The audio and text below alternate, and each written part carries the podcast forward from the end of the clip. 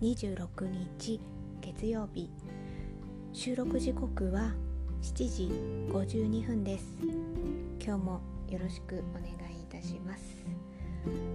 あのー、外はちょっと雲がかかってるような感じですね。今まあ部屋の電気をつけるほどではないんですけれどもまああとちょっと肌寒い感じはやっぱり引き続きありますね。あの今日ちょっと寒いなと思ったのでうちの猫様用のあのホットカーペットあ本当にあの猫様サイズのホットカーペットありましてそれをちょっとつけてまあどこに置こうかなって思うのは迷いつつちょっと温まるまで、まあ、まずコンセントだけ入れとこうと思って、まあ、たまたま座布団の上に置いて温まるまでまずは放置しておいてでその後、まあどこに置こうかなって考えようって思って放置してたらもうもう早速気づいたらもうその上にうちの猫様いましたね。びっくりした。えもう早速って思ってすごいわかるんだと思って。ちょっと感心しました。えー、っとああそうまず最初にお話ししようと思ったのがこれあのき何のアプリで聞いてるかによってそうじゃなかった人とそうだった人って分かれるんですけれどもスタンド FM さんの方で聞いていただいてる方に関してはあの昨日の私昨日の配信を夜に撮ってるんですね。でアンカーさん経由でポッドキャストにはアップされているのでアンカーさん経由でまあいろんなあの Apple Podcast だったり Google Podcast だったり Spotify だったりっていうのにはこう配信されるというような感じではあるんですけどそれをやった後に私はいつもスタンド FM さんの方にもアップしてるのでスタンド FM さんのアプリを開いて外部音声データを取り込むってできるんですよね。それをいつも通りやろうと思ったらもうできなくて。結論を言えば朝もちょっとねもう一回挑戦してみようと思ったら朝できたんですよ。なのでスタンド FM さんに限っては前回の配信が10月26日にの夜に収録しているんですが10月あえっと10月25日の夜に収録している配信なんあ収録したものが10月26日の朝に配信されてるっていうちょっとズレが生じております。でですね。これなんでじゃあ朝できたのって話になるんですけれどもこれちょっと前はねただあの音声取り込むってやればできたんですよ。であのどの部分に挿入するかって選べるんですよね。でも選別に私何音声と音声をくっつけるような編集とか何もないんでただ一発撮りで撮ったものをただアップするだけの話なので別に例えば5分何秒後にこの音を入れるとか必要ないわけですよ。だからいつも挿入場所はもう0分00秒のところを設定して挿入できてたんですね。ただそれを昨日の夜もやろうと思ったらできなかったと。で今日の朝試しにですねスタンド FM さんを2秒ほど録音状態にしてで喋らないから別にただ録音ボタンを押して2秒経ったらストップするっていう感じにしましてでその2秒後に外部音声のファイルを挿入するというような感じにしたらそれでアップできたんですよ。あじゃあなんか今度からこの作戦でやろうと思って。でまあ12秒だったらそのままでも構わないかもしれないし気になるんだったらそのプできた後にアップできた後というかスタンド FM さんに音源を取り込んだ後にその頭の2秒とかを切り取ればいいだけの話なのでね。まあ多少それも手間なんですけどね。まあまあそういうことがありましてそんな方法を試しにやってみたらそれでできたっていうことなのでまあ時間がずれてますって話ですね、うん、この辺はどうしてなんでしょうか。もしかしてあのアプリが更新されていて何か仕様が変わったとかなのかもしれません、うん、であともう一つ昨日その前回の配信から試しに私話をする時に一つのテーマについて30分ずっと喋り続けてるわけではなくて例えば刺子の進み具合の話だったりうちの猫様の様子だったりあとその時その時に話したいことを話してるっていうようにちょっと項目がいくつか分かれてるんですよね。なので時間をちょっと頭に振ってみました。何分何秒後からはこの話をしてますっていう感じで。それでですねそのなどどこで聞いてるかによってもうその数字のところをタップすればそこに飛べる仕様になってるんですよね。ただスタンド FM さんとか Spotify さんではできなかったです。ポ Google ポッドキャストの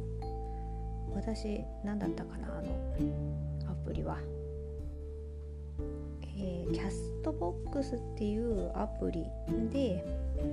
聞いてるんですけどそれで自分の配信を確認してみたらそちらのアプリさんですと何分何秒をタップすればもうそこにジョンと飛べるっていうような聞き方って人それぞれだと思うのでまあもしもこの項目について聞きたいああ先にこっちから聞こうって思ったらそっちをタップすればまあそれかその時間にちょっと場を合わせていただければ聞けるかなと思ったので前回の配信からちょっとそういう風にしてみております。この辺もどういう風にしたら聞きやすいかなっていうのは試行錯誤でやってます。まあこの辺は音声配信関連の話はこんな感じです。では刺し子の進み具合の話になりますと、えー、今日も引き続き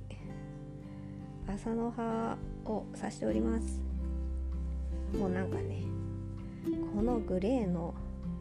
糸でどんどん進めたいっていうなんかそういう流れ的なのがなんとなくありましたのでもうその流れを崩さないようにひたすらグレーの糸で刺してます。もう私は刺し子糸の中でこの糸が一番好きですね、うん、そっかグレー一色の朝の葉も作ったことはないからそれでやってもいいですよね。うん。これがすごい好きなんですよね。まあだるまさんの刺し子糸は非常に刺しやすいしあとこのこの辺は好みですけどね。あの糸の太さもうあ私はこのくらいがちょうどいいかなというふうに感じておりますしまあもちろんあのどういう柄を指すかとかあとは私があの分割うん3分割だったり9分割だったり指すので、まあ、そういう時はこっちの糸がいいかなとか、まあ、その辺はあの好き好きちょっと配色なり糸の太さなりを調整したりはするんですけどこの麻の葉の模様を刺すのはこうこのぐらいがちょうどいいなって思ってもうただひたすらただひたすら進めてる感じです。もう刺し子ってほんとこういうところが私はいいなと思ってて。何て言うかやっただけやった分の成果が見られると。刺した分だけ当たり前なんですけどね、うん、刺した分だけこの付近の模様がだんだんできてくるし刺した分だけ自分の技術も上がるしとにかく刺した分だけ刺した分のものが返ってくるっていう。しかもそう簡単にはできない。ある程度時間をかけないとこの1枚をね完成させるためにはそんな30分1時間2時間では無理ですね。これはね。という意味での達成感を感じられたりというところでなんか目標設定もしやすいなっていうのは思いますね。でそうなるとこう達成感も出てくるので、まあ、そういうところが私にはちょちょうどいいハードル、う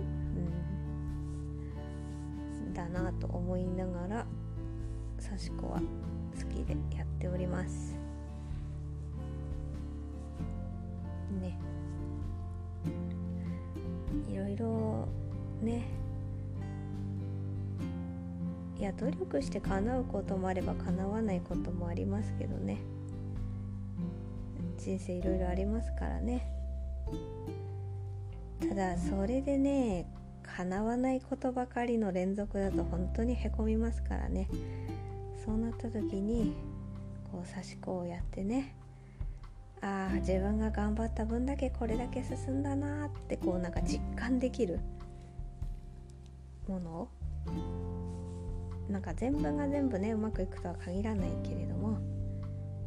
その中でもこうね刺し子は変な話ですけど刺し子は裏切らないみたいな のが、うん、あるのでまあ私には合ってたなと思っているのでこのように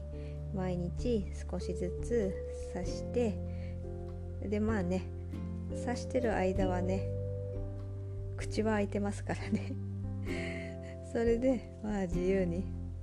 話せる。目はねこの付近に行ってますけどね。別に口は動いてても 何ら問題はありませんから差し子を進める上ではそういう意味で音声配信との相性もいいなと思ってこう話す練習にもなりますしあまり話す機会がないのでそういう意味ではいろんな意味でうん刺し子は私にとってちょうどいいなと思って進めております。刺し子の進み具合などはこんな感じです。はいじゃあ次うちの猫様の話ですね。先ほどちょっとお話しさせていただいたように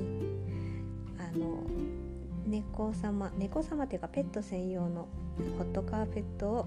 ちょっと肌寒かったので出してみました。ところもうすぐ乗ってもうそこから動けませんって感じです。もうもうもうペタッとしてます。それが私の左隣に座布団があってその上にそのカーペットを置いてるのでもううちの猫様は私の左手を伸ばしたらすぐそこにいるっていうぐらいの距離感でお休みされてます。うーん。あもう寝ますね,、うん、あね寝ますねじゃではなく寝ております。はい。目をつぶってる感じです。ちょっと今顔を覗き込んだらもう目をつぶっておりますのでこのままお休みされるかと思います。えー、とそう猫様は今はそんな感じなんですけどやっぱ夜も夜寝る時はあの身支度いたしましてはい寝ようと思って部屋の電気を落としまして寝室に行くと別に猫様を抱っこして連れて行かなくてもうちの猫様はもうトコトコトコトコついてくるみたいな感じですね。ですので、まあ、一緒に寝室行ってもう最近はもう布団の中に入ってくるのが日課という感じです。あの私の枕元のところに来てふんふんふんふん言っていますのであ入るのかなと思って布団をめくってあげますとそこに入ってきて昨日は私の左腕を枕にしてそこの上で寝てました。はい。あのなんか湯たんぽ湯たんぽな感じで。す湯たんぽだし私の顔にはほっぺたあたりにはうちの猫様のひげがヒュンヒュンヒュンヒュンって感じでくすぐったい感じですけどもうそのままピタッとくっついてお休みされました。何時まで座ってるかはちょっと私も分かんないんですよね。なんか気づいたら朝になっていてもうその時にはうちの猫様は布団から出てまた朝の工房早く起きろの工房があのなっていきますのでね何時間くらい寝てるのかは不明です。でも寝る時はもう腕枕で寝るっていう感じの日課になっております。はいうちの猫様の様子はこんな感じです。それであと後半今日は何をお話しようかなと思ったんですがちょっと数日前に言ったスポーツ観戦の話をちょっとしようかなと思いました、えー、何のスポーツかと言いますとこれは野球です。まあ、どこどこのっていうとちょっと地域もなんかねあなんとなくあそこってもう絶対分かってしまうのでそこはある球団としておきますね、うん、ある球団の野球観戦に行ってきました。これはもう完全にうちの家族の付き添いです。私は分かりません。そのスポーツに関しては全く分かりません。あの家族が好きなだけなので まあお付き合いという感じで行ってきました。うん。ちょっと一旦今糸が終わったので新しい糸をちょっと測るのでメジャーの音がするかもしれません。ちょっとこれを測り終わったらあの野球の話の続きを話します。今ちょっと一旦止めてあの糸の長さを測る時っていうのはだいぶ無言になってしまうかなと思いましたので今一旦録音をストップしてあの糸を測ってきました。で、えー、その糸を針に通して今あの刺し始めております。はい。でそうそう野球の観戦ですね。なんかネットで注文していてチケットをなんかまずは、ま、前もちょっと何ヶ月か前に行ってるんですけどこれチケットどうやるんだっけってところから調べないといけなくて それをね調べるのはなぜか私の係なんですよね。あなんか役割分担的にそうなってる もうあちら様はこれこれこうやってここにこうかざすとチケットていうか入場できるらしいよっていうのをねもう私が調べるものとあっちは思っててねああそうなのみたいな感じで。注文だけ注文してあとはもうこういうのは丸投げみたいなね。まあそういう役割分担でやっております。えっ、となんかその注文した画面のからメールアドレスにメールが送れてそのアドレスをクリックして QR コードを開いてそれをゲートの機械に読み込ませてそうなると入れるというような感じでした。念のためメールをお互いのスマホに送ってそれ開けばいいのでまあそういう風にしようということで準備しておりましてあと念のため印刷もして紙のね、何かスマホにトラブルがあって開けなかったら入れなくなってしまいますので、まあ、念のため紙の紙にも印刷して持っていきました。まあ、結論はスマホの QR コードを読み込ませて入場することができました。で、まあ、撮ったところが場所によってはねなんかシートで自分であの場所を取んなきゃいけなかったりもあるんですけど取ったのは椅子席だったので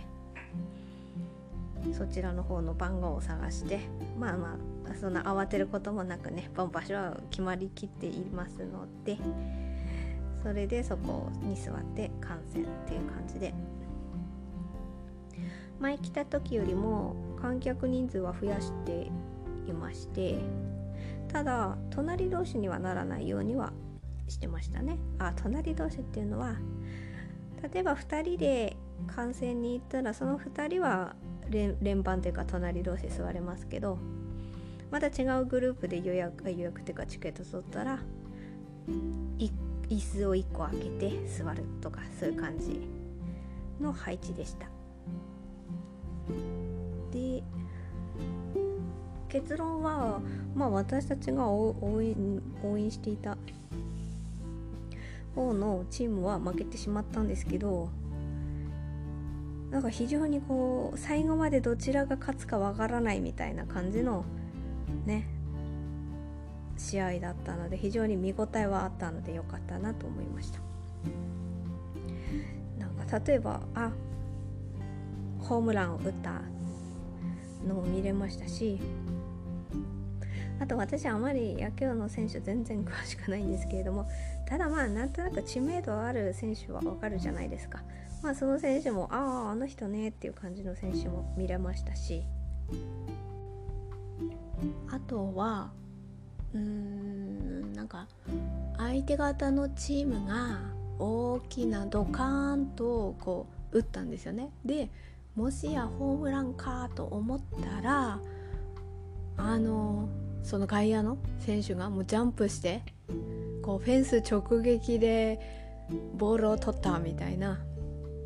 なんかプレーも見れたのでああやっぱプロの選手はすごいなっていうのをちょうどそこの角度も私たちが座ってるところの角度でちょっともうその前の方で見れたのであすごいなって。こうなんか一瞬シーンとなるみたいな。それでわーってなるみたいな 感じもなんか味わいましたのでまあそれは非常に楽しかったなと思いました。なんかそういうのもこうあのなんかね楽しめるようになったなっていうのは感じますね。なんかいや楽しめるようになったなっていうのはどういうどういうことかと言いますとですねちょっとね心の部分を話しますとああいうところっていうのはこういろんな家族が来てるわけじゃないですか。であの私たちは大人同士でいてるけれどもお子さん連れの家族とかもいたりするわけでそうなるとこうなんか野球好きな子でねワクワクして一緒にねお父さんお母さんとこう来てますみたいなね感じの光景とかを見ると私はちょっと非常にこう複雑な思いに駆られる時がやっぱもうちょっとね何年か前まではあってそういう光景を見るのがしんどくてねあうちはそうはならないんだみたいなのがそこがね連想しちゃうんですよねどうしてもねそういう時期って。ほんとしんどい時期ってね。そうなるとそういう景色をね見るのがちょっとしんどくてなるべく場所とかそういうものの近くじゃなければいいなとかね。やっぱね内在しちゃうんですよね。そういう時期はね、うん、でもねその辺がだいぶだいぶ今は本当なんかね景色が大丈夫になってきてほんと微笑ましく。あのなんか球場まで駅からちょっと歩くんですよね。まあバスで来る方も中にはいらっしゃるのでその交通機関によって違いますけど歩いて来る人がまあそれなりに多くて多分その会場のだんだん近くなっていくとあのユニフォームを着たりしてる人はもう遠くからいても一発でああそこ行くなってわかるけれどもまあとにかくもう続々とその会場を向かってこう歩いていく人が多くていろんな人がいてそうなるとね途中でねなんかユニフォームを着出したりする人もいて ちょっとしたこうなんか駐車場みたいなとこでね一回止まってリュックからユニフォームを取ってきてる親子連れを見てお父さんとね娘ちゃんみたいな3歳4 4歳ぐらいな女の子？かなんかねこう着てる光景を見てねめっちゃ可愛いなと思って。だから前はそういうのがねほんとねしんどかったんですよね見るのがね。でもね今はねあ可愛いなって思って見れるようになったんですよ本当に。あここまで来るのもなかなか長かったんですけど。だそういうことをある意味なんか見える景色を気にせず微笑ましいなと思いながらやっとこうあのあすごいな野球面白いなみたいな感じでだけでも過ごせるようになったのでその辺が私としては良かったなと今回そういうスポーツ観戦を行って思いました。なかなかね。こう視覚的に見ると難しい時期っていうのがありますからね、まあ、それはそれで楽しかったしまあああいうプレーをね見るとねやっぱこう憧れたりするお子様とかいらっしゃるんだろうなって思ってまあそういうテレビいやもちろんテレビで見るのもいいんですけど実際にこう選手のプレーを実際にその現場に行って見に行くっていう経験はそれはねあの非常に大事な経験なんだろうなっていうのを今回こうプレーがね素晴らしいプレーを見させていただいてより感じました、うん、まあ時々こういうのはねああでもね雨だけがちょっと気にはなりましたけどね。いいんですけどね。もう楽しみな人はもうそういうのもそれも楽しむぐらいな気持ちでしょうけど私ちょっとお付き合いなので できれば寒いっていうのはまあそれは仕方はないなとは思うんですけど雨はなんとかお願いしますみたいな。まあカッパポンチョですね。うんポンチョあるので準備していきますけどね。できればできればそういうのがない方がいい。なというふうに思いました。まあギリギリなんとか雨はね雨はなんとか大丈夫だったのであのずぶ濡れの中の感染みたいなことはなかったのでその点は良かったなと思いました。あとそうですね。